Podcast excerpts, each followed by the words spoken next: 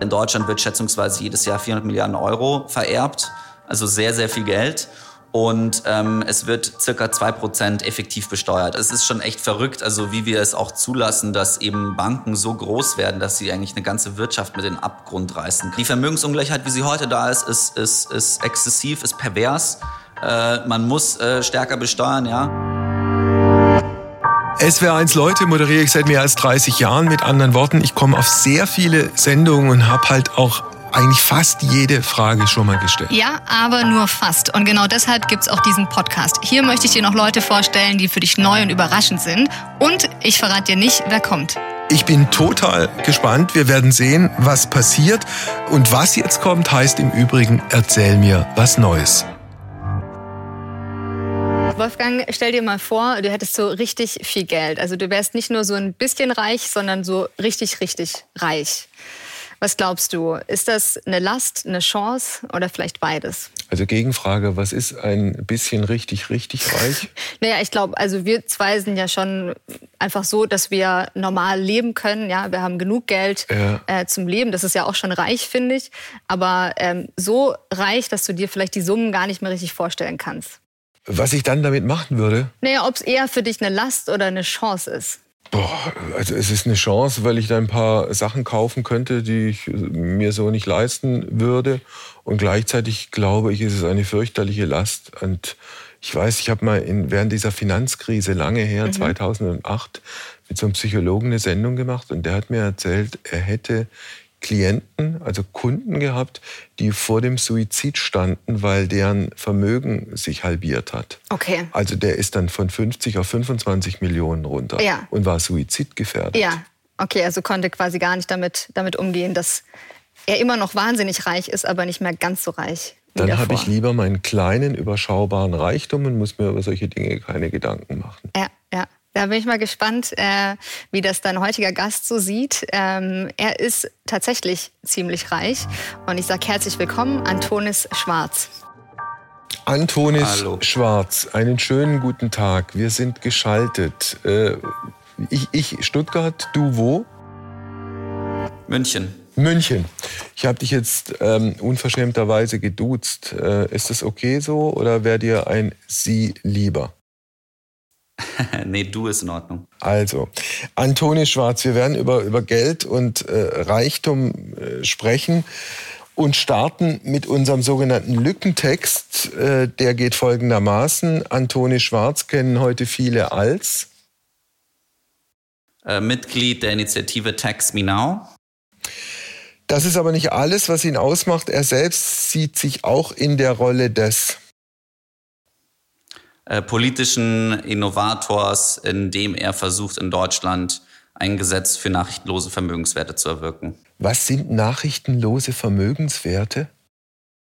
Es freut mich sehr, dass du fragst. Ähm, das sind im Grunde genommen Vermögenswerte, wo der Finanzdienstleister äh, den Besitzer oder die Besitzerin ähm, des Vermögenswerts nicht äh, auffinden kann. Also typischerweise handelt es sich dabei um sogenannte nachrichtenlose Bankkonten, wo eine Person ein Bankkonto hat und dann zum Beispiel wegzieht. Äh, die Bank weiß davon nichts, versucht die Person ja. zu kontaktieren und äh, nach 30 Jahren ist es eben so, dass die Bank berechtigt ist, dieses Konto zu schließen, das Geld auszubuchen als Gewinn äh, in die Bilanz und ähm, es gibt auch gleichzeitig kein zentrales Register, wo man eben äh, schauen kann, ob man noch irgendwelche Vermögenswerte hat, die man vielleicht vergessen hat oder Aha. Verwandte hat, die gestorben sind und man weiß nicht, sind da noch irgendwelche Vermögenswerte. In Deutschland fallen diese Vermögenswerte eben im Grunde an die Finanzdienstleister zurück. Also ich muss gestehen, äh, nicht nur, dass ich mir darüber noch nie in meinem Leben Gedanken gemacht habe, ich mhm. wusste gar nicht, dass dieses Problem existiert. Genau, also es ist, es ist schon in der Sache selber, dass es eigentlich unter den äh, Tisch fällt. Und ähm, wir gehen davon aus, dass auf nachrichtenlosen Bankkonten circa zwei Milliarden Euro sind. Uh. Ähm, und äh, das sind eben nur die Bankkonten, da kommen eben dann eben Aktienvermögen, andere äh, Vermögenswerte nochmal dazu. Und ähm, unser Konzept sieht eben vor, dass äh, der Bundestag eben ein Gesetz über äh, nachrichtenlose Vermögenswerte beschließt und äh, dann eben diese Gelder von der Bank nach zehn Jahren auf die KfW übertragen werden. Mhm. Ähm, also da findet quasi ein Schuldnerwechsel statt. Statt der Bank ist jetzt die KfW und dahinter eben der deutsche Staat, ähm, der, der Schuldner. Und ähm, garantiert eben dieses Geld. Und die Erfahrung aus dem Ausland zeigt eben, dass weniger als 10 Prozent sich tatsächlich melden und dieses Geld zurückverlangen. Mhm. Deswegen reserviert man 40 Prozent sicherheitshalber vor, hält es immer liquide, um die Leute auszahlen zu können. Und 60 Prozent, da kann man mit sehr hoher Wahrscheinlichkeit ausgehen, dass die äh, Berechtigten sich nicht mehr melden. Und mhm. dieses Geld wollen wir dann für, Innovation, für äh, Investitionen in sogenannte Social Entrepreneurs, Sozialunternehmerinnen äh, bereitstellen, weil der Staat eben hier äh, bis jetzt keine äh, wirkliche Finanzierung bereitstellt. Ähm, da kann ich gerne auch noch mal ein bisschen mehr ja. im Detail auf, äh, eingehen, aber das ist im Grunde genommen die Idee. Dann würde ich vorschlagen, dann machen wir hier einen kurzen Break, gehen dann im Detail mhm. und ausführlicher im Lauf unseres Gesprächs nochmal drauf ein. Dieser Podcast heißt gerne. Erzähl mir was Neues, Antonis. Erzähl mir was Neues. Ja, also ich bin neben dieser Geschichte mit den nachrichtenlosen Bankkonten, ähm, bin ich Teil einer Initiative, die heißt Tax Me Now, die aus Vermögenden besteht, die eben sagen, okay, die äh, Besteuerung in Deutschland äh, ist ja nicht besonders gerecht, wenig progressiv. Und wir benutzen eben unsere Stimme als, als Vermögende, um zu sagen, wir brauchen mehr Steuergerechtigkeit.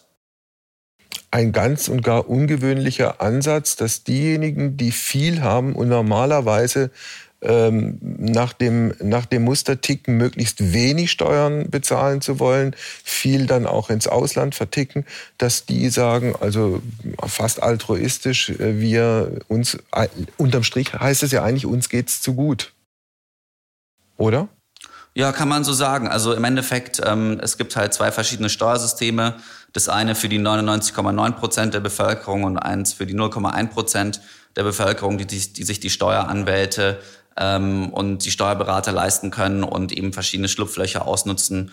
Und äh, de facto ist eben die Besteuerung äh, relativ gering von Kapitalvermögen. Ja, wir reden nicht über Einkommen. Ähm, also wenn jemand Profifußballer ist, da greift relativ schnell ein happiger Spitzensatz. Aber wenn man jetzt ähm, Aktienvermögen, Immobilienvermögen äh, oder sonstiges Vermögen besitzt, ähm, da sieht die Besteuerung eben anders aus. Ich würde gerne noch mal ja. einen kurzen Break machen, wenn du einverstanden bist und ein bisschen gerne auch im Sinne derer, die uns zuhören und zuschauen, ein bisschen was über dich biografisch zu erfahren. Wer bist du? Äh, wo kommst du her? Und warum bist du so unfassbar reich? ja, das ist, es klingt, es klingt so ein bisschen nach Boulevard, ne? Unfassbar reich, stinkreich, also ähm, wenig ich meinte sachlich, das nicht aber abwertend. Ähm, Entschuldigung, ich meinte das nicht abwertend. Ja, ja, aber es ist, es ist, es ist, es ist natürlich so diese, diese, wie heißt das? Ähm, ich habe mal diesen Spruch gehört, ähm, nach der Pornografie kommt die Plutografie oder so. Also die, mhm. naja, aber egal.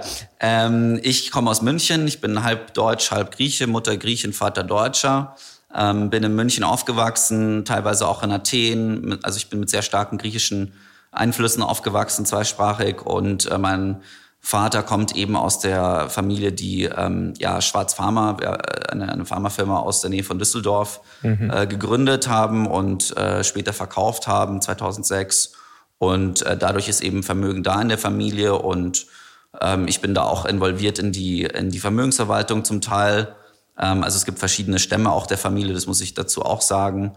Und ähm, ja, und ich habe äh, durch den Verkauf der Firma äh, relativ früh äh, Geld geerbt und ähm, bin dann aber erstmal studieren gegangen in London und in Madrid. Und äh, nach meinem Master habe ich dann entschlossen, okay, ich möchte eigentlich raus in die Welt ziehen und dieses Vermögen auch benutzen, um gute Sachen zu tun.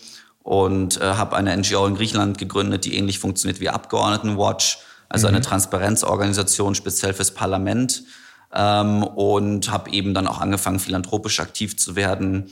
Ähm, habe dann später eine Stiftung gegründet, die heißt Guerrilla Foundation und die unterstützt äh, Aktivisten und soziale Bewegungen.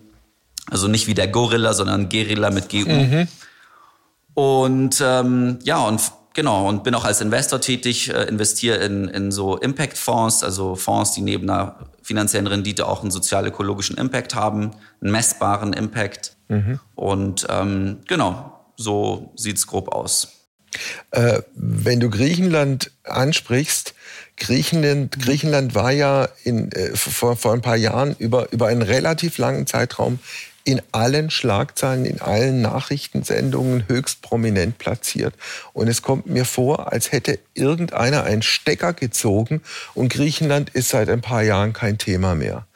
A, hast du eine Erklärung dafür? Und B, wie geht's Griechenland eigentlich jetzt inzwischen? Ja, das ist, das ist, äh, glaube ich, ein bisschen typisch für die Medien, dass eben die Sau durchs Dorf gejagt wird. Aber ähm, ich, ich war da ja da mittendrin, also mit dieser ganzen Griechenland-Krise, ähm, vor allen Dingen mit, mit, mit Tsipras und, und diesem Referendum und so, da war ich, mhm. da war ich mittendrin äh, und, und habe da auch viele Interviews damals gegeben. Also da war ich noch nicht so bekannt als der, der, der Philanthrop, sondern da war ich quasi der Aktivist. Ja, da war auch noch nicht so groß bekannt, dass ich irgendwie vermögend bin. Aber ähm, ja, was Griechenland angeht, ähm, also ich meine, die äh, linke Regierung unter, unter Alexis Tsipras ähm, ja, hat ihre Ziele nicht erreicht, wurde abgewählt. Und jetzt haben wir eine, ähm, eine Regierung, die quasi so das Pendant ist von der CDU, also quasi die Konservativen. Äh, in Griechenland sind sie noch ein bisschen konservativer als die CDU auf jeden Fall.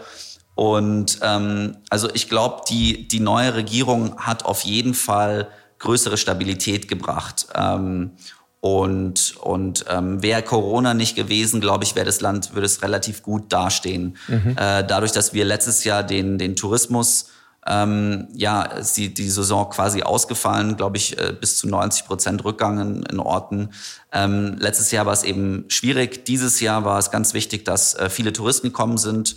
Ähm, und also ich würde mal so sagen, die, das, das Land äh, steht auf jeden Fall besser da und ich glaube, es kommt auch langsam so ein Aufschwung. Mhm. Ähm, ja, also ich bin ja ein bisschen auch, äh, wie heißt es, voreingenommen. Für mich ist Griechenland das schönste Land der Welt. Also mhm. ich meine, es ist ein unglaublich schönes Land und ähm, ja, ich, ich glaube, dass die nächsten Jahre werden, werden ganz gut werden. Helena ist zu uns gekommen. Hallo Antonis. Ich würde gerne, Hallo. hi, ich würde gerne den äh, nochmal den Schlenker zurück zu deiner These machen und irgendwie auch deinem, mhm. deinem Standing bisschen. Wir haben ja im Grundgesetz mhm. geregelt, dass äh, Eigentum verpflichtet in Artikel äh, 14.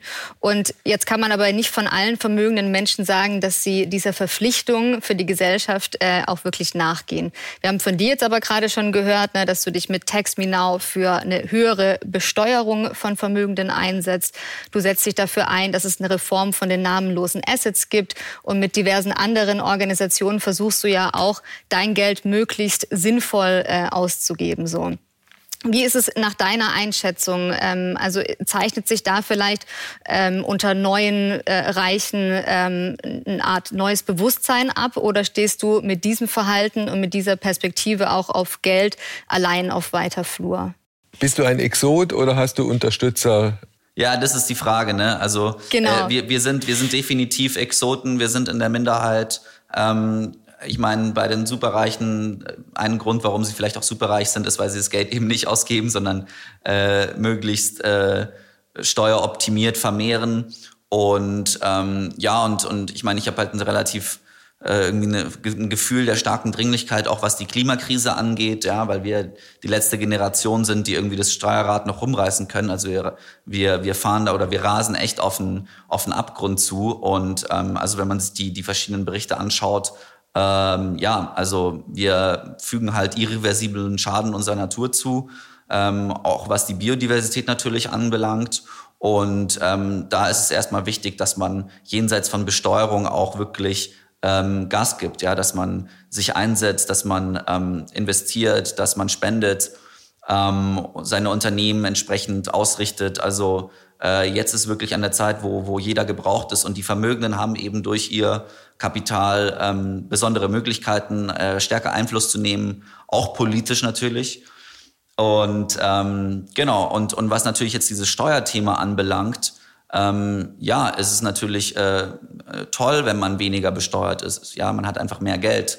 Und ähm, also ich meine, vielleicht ist, ist, ist einfach die Unternehmerkaste, ähm, ja, ist, ist, ist da vielleicht ein bisschen so gestrickt. Man muss dazu ja. auch sagen, dass Deutschland auf der, was Unternehmensbesteuerung anbelangt, international ähm, relativ weit oben ist. Also es werden relativ viele Unternehmenssteuern gezahlt. Mhm. Deswegen kann ich ein, ein, ein Argument auch gegen die Vermögensteuer ähm, auch nachvollziehen zum Teil. Und ich persönlich ähm, tendiere auch jetzt in, in den letzten Monaten habe ich mich auch sehr viel mit dem Thema beschäftigt.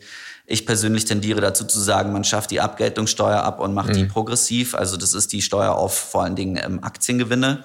Mhm. Ähm, da zahlt man eben 26 Prozent. Und ich meine, man muss sich mal vorstellen, jemand, der, der Hartz IV ähm, äh, hat und irgendwie jetzt seinen ersten Job hat und versucht, sich ein bisschen was zur Seite zu legen und zu sparen, ja, der wird, der wird genauso hoch besteuert wie ein, wie ein Hochvermögender.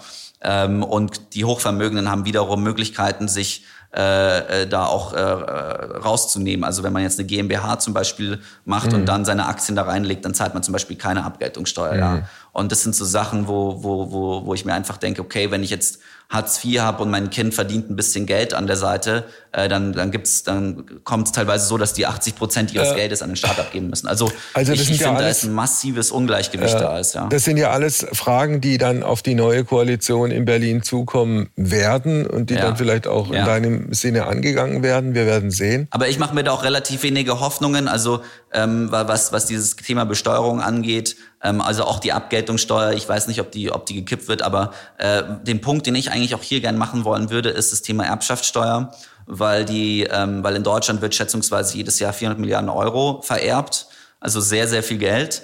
Und ähm, es wird circa zwei Prozent effektiv besteuert. Also acht Milliarden Euro hat der Staat äh, letztes Jahr 2020 äh, eingenommen äh, von der Erbschaftssteuer, was sehr, sehr wenig ist ähm, und eben auch mit diesen sehr großzügigen Ausnahmen äh, zusammenhängt mit äh, Betriebsvermögen und Immobilienvermögen.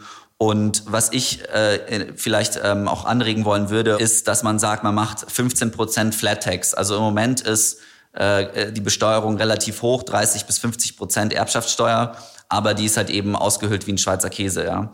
Also darf ich kurz einen Einschub machen, was die Erbschaftssteuer angeht. Das sind natürlich ja. extrem hohe Freibeträge. Ich weiß es jetzt nicht auswendig. Ich glaube in der Größenordnung 400.000, 500.000 pro, pro äh, Erbberechtigter. Ja, aber das ist gar nicht so das Thema. Das, ist, das, ist, das sind Peanuts. Für die, für die Leute, die Milliarden besitzen, ist, ist das nix. Na ja, gut, aber für die anderen, äh, wenn, wenn, du, wenn du eine halbe Million äh, einfach so ohne Steuern zu zahlen musst, erbst, das ist natürlich auch nichts. Ich will da jetzt kein, kein Riesenfass aufmachen. Ja, Auf der ich, anderen ich, Seite ja, eins noch, was die Vermögenssteuer Klar, angeht. Schon, ja. Was die Vermögenssteuer äh, angeht, war ja die, das Argument immer, dass man gesagt hat, wenn wir diese Vermögenssteuer da reinknallen, dann äh, gefährden mhm. wir bestimmte Betriebe des Mittelstandes, weil die dann äh, einfach genau, genau. zu viel zahlen müssen. Das kann ich auch absolut nachvollziehen. Also äh, ich, ich habe das Gefühl, der, die, die Mehrheit der, der Ökonomen äh, sagt eigentlich, nee, Vermögensteuer nicht gut, macht eine, eine, eine sinnvolle Reform der Erbschaftssteuer. Mhm. Und, und da ist ja wirklich das große Geld. Ja, also ähm, ich meine, man muss eben aufpassen, dass man, dass man äh, Arbeitsplätze schützt und Betriebe nicht zerstört und so. Aber eine 15-prozentige Erbschaftssteuer, ja, die, die fällt ja alle 30 Jahre an. Das ist absolut machbar. Und, ähm, und mein Vorschlag wäre auch, damit die, damit die äh, Superreichen das auch äh, unterstützen, weil ich glaube, man muss irgendwie den Dialog auch suchen, ähm, ist, dass man sagt, okay, man macht 15 Prozent und man tut einen Großteil dieses Geldes äh, in einen Staatsfonds anlegen, also wie, wie in Norwegen, und man tut dann jedem Bürger bei seinem 18. Geburtstag ja. einen bestimmten Betrag auszahlen, okay. ja, damit man Chancengleichheit äh, im weiteren Verlauf seines Lebens dann auch äh, ein bisschen unterstützt. Ja. Also, also das wäre quasi mein Vorschlag, dass man sagt 15 Prozent und das Geld in Staatsfonds anlegt. Wenn wir jetzt eine Bestandsaufnahme machen, wie dieser Staat dasteht, also nicht nur wir, sondern wie Europa dasteht, wie andere große Länder dastehen, kommt man möglicherweise zu dem Ergebnis, erstens, Corona hat dazu geführt, dass die Schere zwischen Arm und Reich weiter auseinandergegangen ist. Und zweiter ja. Punkt, dass man vielleicht dringlicher als bislang sich überlegen muss, was die Alternative äh, ist. Wenn es nach dir ginge, äh, könntest du dir ja. vorstellen, dass es Sinn macht, sozusagen in, in, in die alte Richtung des früheren Sozialismus zu gehen, alles vereinheitlich, alles gleich machen, äh, die, die, die Lohnunterschiede äh, irgendwie versuchen einzuebnen, äh, Spitzengehälter beim, beim Top-Management zu deckeln? Mhm. Okay, also ich bin definitiv nicht gegen den, äh, ich bin definitiv gegen ähm, den real existierenden Sozialismus, wie er in der DDR da war oder in der Sowjetunion oder so. Ähm, also ich meine, ich bin, ich bin ehrlich gesagt schon ein relativ großer Fan auch der Marktwirtschaft. Ähm, also ich habe ja viel auch mit mit, äh, mit Investoren zu tun und Startups und so weiter. Und ich meine, was unser System auszeichnet, ist ja, dass es extrem innovativ ist und dass es eigentlich gar nicht so schlecht ist, äh, dabei, die Bedürfnisse der Leute äh, zu befriedigen. Also ich glaube, ähm, wir müssen irgendwo die Kirche im Dorf lassen und sagen, okay, der Menschheit ging es noch nie so gut, wie es jetzt, wie es ihr jetzt geht, ja. Ähm, aber ich glaube, ein großes Problem ist, dass das System heute nicht die Externalitäten einpreist, ja, vor allen Dingen eben die äh, ökologischen. Mhm. Ähm, und dass wir teilweise auch unseren Wohlstand ähm, dadurch haben, dass, dass wir Leute im globalen Süden noch ausbeuten. Ja, das muss man, das sind Sachen, die müssen einfach angegangen werden. Und ähm, das ist eben auch der Grund, warum ich die, warum ich die Guerrilla Foundation gegründet habe und soziale Bewegung unterstütze, ist, weil wir eben auch die linke Kritik brauchen, äh, damit sich der Kapitalismus weiterentwickelt. Ja, aber ich bin ganz klar für äh, privates Unternehmertum, also sprich privates privater Besitz der Produktionsmittel ich möchte auch nicht den Staat verteufeln. Ja, es gibt äh, in Schweden ist, äh, ist der, der, der Alkohol darf ja nur vom Staat verkauft werden. Das funktioniert wunderbar, die Leute lieben es, ja. Aber das heißt nicht, dass der Staat überall gleich effektiv ist. Ja, also man muss da ein bisschen, ähm, ja, man darf da nicht Äpfel mit Birnen vergleichen, sage ich mal. Aber ähm, ich glaube an die äh, sozial-ökologische Marktwirtschaft und ähm, ich hoffe jetzt auch, dass die nächste Regierung da die Weichen stellt, weil wir müssen unseren CO2-Verbrauch äh, halbieren. Ja? Mhm. Also das ist echt verdammt viel. Und ähm, ja, insofern, ähm, unser System ist nicht das Allerschlechteste, aber es ist auch nicht das Allerbeste. Ja? Also da ist definitiv viel Luft nach oben. Und ähm, vor allen Dingen in Deutschland, wo wir jetzt, um den Bogen zu schließen zum Thema Vermögensungleichheit, ähm, wir haben 50 Prozent der Bevölkerung, die ja so gut wie kein Vermögen besitzen oder sehr, sehr, sehr, sehr, sehr gering. Ja, also das ist auch nicht gesund ähm, für die Gesellschaft. Und meine Ansicht, was das betrifft, ist, ähm, derzeit gibt es eben Schätzungen, dass die obersten 10 Prozent in Deutschland äh, zwei Drittel des Vermögens besitzen. Und ähm, mein Vorschlag wäre, dass man Vermögensungleichheit genauer misst und dann sagt, wir wollen versuchen als Gesellschaft, äh, dass, dass es auf 40 Prozent reduziert wird. Also sprich, dass 25 Prozent abgebaut werden, kann man auch umverteilen nennen ähm, mhm. und, und dass dann ein bisschen mehr Vermögensgleichheit äh, da ist. Ja? Das heißt aber nicht, dass man quasi äh, alles verstaatlicht und dann irgendwie umverteilt, ähm, äh, jedes, jeder kriegt das Gleiche. Der, der, solche Experimente gab es auch schon in Portugal oder sonst wo und das ist äh, nie besonders gut gelaufen. Naja gut, aber das sozusagen auch komplett dem, dem freien Markt zu überlassen, ich bin mir da nicht sicher, ob das tatsächlich was ja bringt. Und ich kann ich ja nur ja sagen, gesagt, ich kann dir nur sagen, was Stuttgart beispielsweise angeht, äh, da gibt's eine Tafel, sehr zentral gelegen. Da hast du sehr, sehr lange Schlangen von Menschen, die Stunden München auch, München auch. Deswegen, ich sag ja, ich sag ja, die Vermögensungleichheit, wie sie heute da ist, ist, ist, ist exzessiv, ist pervers. Äh, man muss äh, stärker besteuern, ja. Und ähm, also ich habe ja eben gerade gesagt, ein, ein, ein gutes Ziel wäre, dass man sagt, okay, man misst die Vermögensungleichheit besser, weil das ist auch politisch gewollt, dass wir nicht genau wissen, wie groß die Vermögensungleichheit ist und dass man dann stückweise diese reduziert. Wenn ich dich richtig verstanden habe oder wenn ich es richtig interpretiere, bist du ein Stück weit schon sowas wie ein Einzelkämpfer. Jetzt gibt's aber andere Unternehmer. Ich erinnere mich, ich hatte mal mit einem zu tun, ich glaube ein Räder aus Hamburg, der sich auch wie du sehr sozial engagiert, der bestimmte Projekte fördert, der im Prinzip auch gesagt hat, eigentlich äh, bin ich zu reich.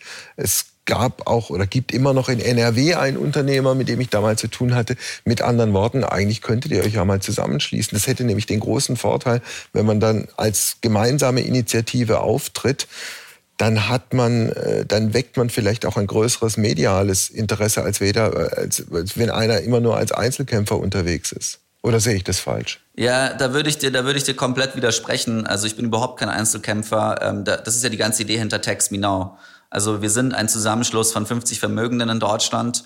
Ähm, und wir tauschen uns auch, äh, also diese Interviews, wir, wir geben unendlich viele Interviews. Wir waren schon überall. Also wenn du Text Me Now in Google eingibst, äh, Zeit, FAZ, you name it. Am Sonntag bin ich bei Stern TV. Also es ist, wir sind, wir sind, wir sind all over the place, ja, kann man sagen. Und ähm, und wir sind eben äh, äh eine Gruppe, die die die zusammen agiert. Also wir haben auch jemanden eingestellt, der die ganze Kommunikation und Öffentlichkeitsarbeit koordiniert. Also wir sind da total vernetzt. Ähm, und was das nachhaltige Investieren anbetrachtet, da brauchen wir gar nicht erst drüber reden. Also es gibt unendlich viele Netzwerke ähm, und da bin ich auch äh, Teil von, ja, also auch von Privatinvestoren, die eben sagen, hey, wir wollen unser Geld äh, in, in Sinnvolles investieren.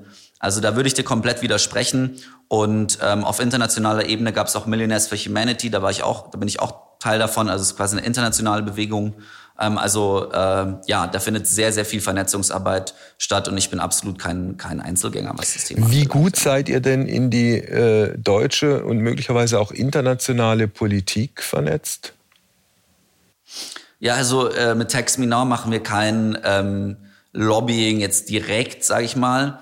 Wir benutzen unsere Stimme als Vermögende, um auf diesen Missstand aufmerksam zu machen Und ähm, es gibt jetzt zwei äh, Organisationen, mit denen wir zusammenarbeiten. Bürgerbewegung Finanzwende, äh, gegründet von einem früheren ähm, Bundestagsabgeordneten namens Gerhard Schick. Und die andere äh, NGO heißt Netzwerk Steuergerechtigkeit. Mit denen zusammen haben wir eine Petition gestartet. Ähm, kann man eben nachschauen auf der Website von der äh, Bürgerbewegung Finanzwende. Und ähm, ja, fordern da eben bestimmte äh, Änderungen. Mhm. Ähm, aber wir gehen jetzt nicht, also wir als Tex Minau gehen jetzt nicht irgendwie äh, mhm. Mittagessen mit irgendwelchen Abgeordneten und, und sagen denen irgendwie, bitte besteuert uns mehr. Wobei, wenn du Gerhard Schick ansprichst, der ja mal bei den Grünen war, dann irgendwann aus dem Bundestag ja. rausgegangen ist und diese, dieses neue Ding da aufgebaut hat, äh, als ich mit dem letztes oder vorletztes Jahr äh, nochmal eine Sendung gemacht habe, was mir in Erinnerung geblieben ist, war diese Aussage von ihm damals, dass man aus dieser schrecklichen Finanzkrise des Jahres 2008 entweder nichts oder viel zu wenig gelernt hat.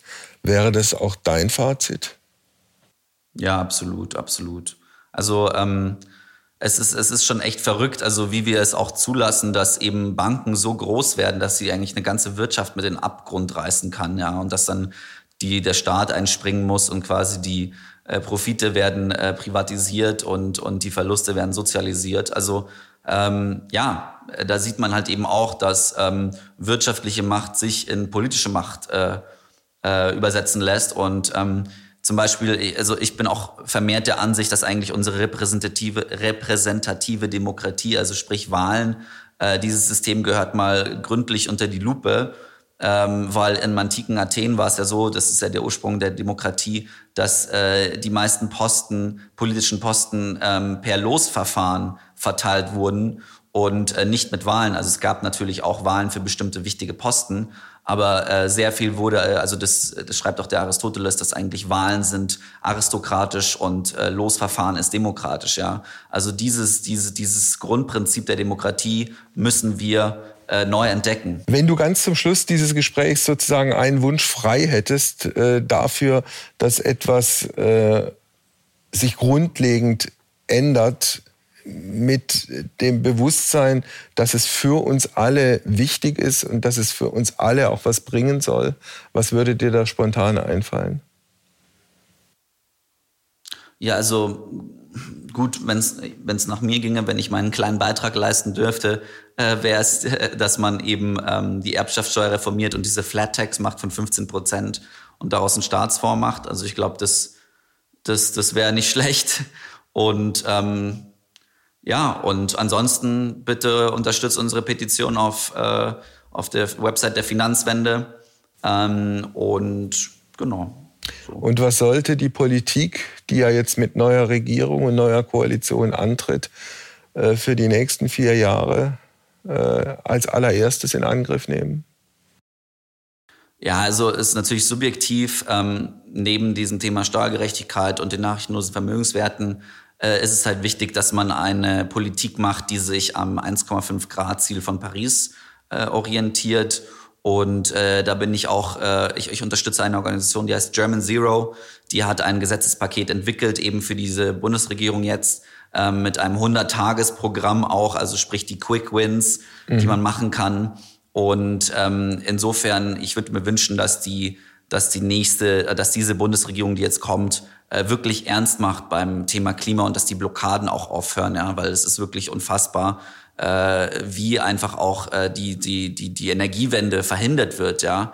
Äh, also jetzt von den letzten Bundesregierungen. Und äh, also da müssen wir einfach jetzt äh, Vollgas geben, weil sonst äh, schaut es für kommenden Generationen nicht so toll aus. Dein Schlusswort. Vielen Dank für das Gespräch. Danke ebenfalls. Ciao. Wolfgang, wie war das Gespräch für dich? Äh, nicht so ganz einfach, schwieriges Thema, aber es ist schon okay. Er, er macht ja seine, seine Standpunkte und äh, Dinge, die ihm dann nicht gefallen, sehr deutlich. Einmal noch äh, zu, dem, zu dem Gespräch zum Inhaltlichen, wollte ich dich gerne deine, deine Meinung dazu noch hören. Ähm, er nutzt ja sein Vermögen äh, und also seine wirtschaftliche Kraft und damit auch seine politische Kraft mhm. nutzt er ja. Und auch wenn das ähm, augenscheinlich gute Dinge sind, ja, für die er sich einsetzt, also ähm, die auch für die Gesellschaft äh, nachhaltig sind und äh, von der viele profitieren können. Mhm. Nutzt er es ja trotzdem. Was, mhm. Äh, was, was hältst du davon, Gut. also so Einfluss zu nehmen? Ja, das ist, das ist doch wunderbar. Ein selbstbestimmtes Leben. Der überlegt sich, was er mit seiner Kohle macht äh, sucht sich Projekte aus, gründet Initiativen, versucht da was Neues. Ja. Das ist jeden, in jedem Fall spannender, als nur zu Hause äh, die Geldsäcke anzugucken und sie zweimal in der Woche zu zählen. Das stimmt. Vielen, vielen Dank auf jeden Fall für dieses spannende Gerne. Gespräch und bis zur nächsten Woche. Bis zur nächsten Woche.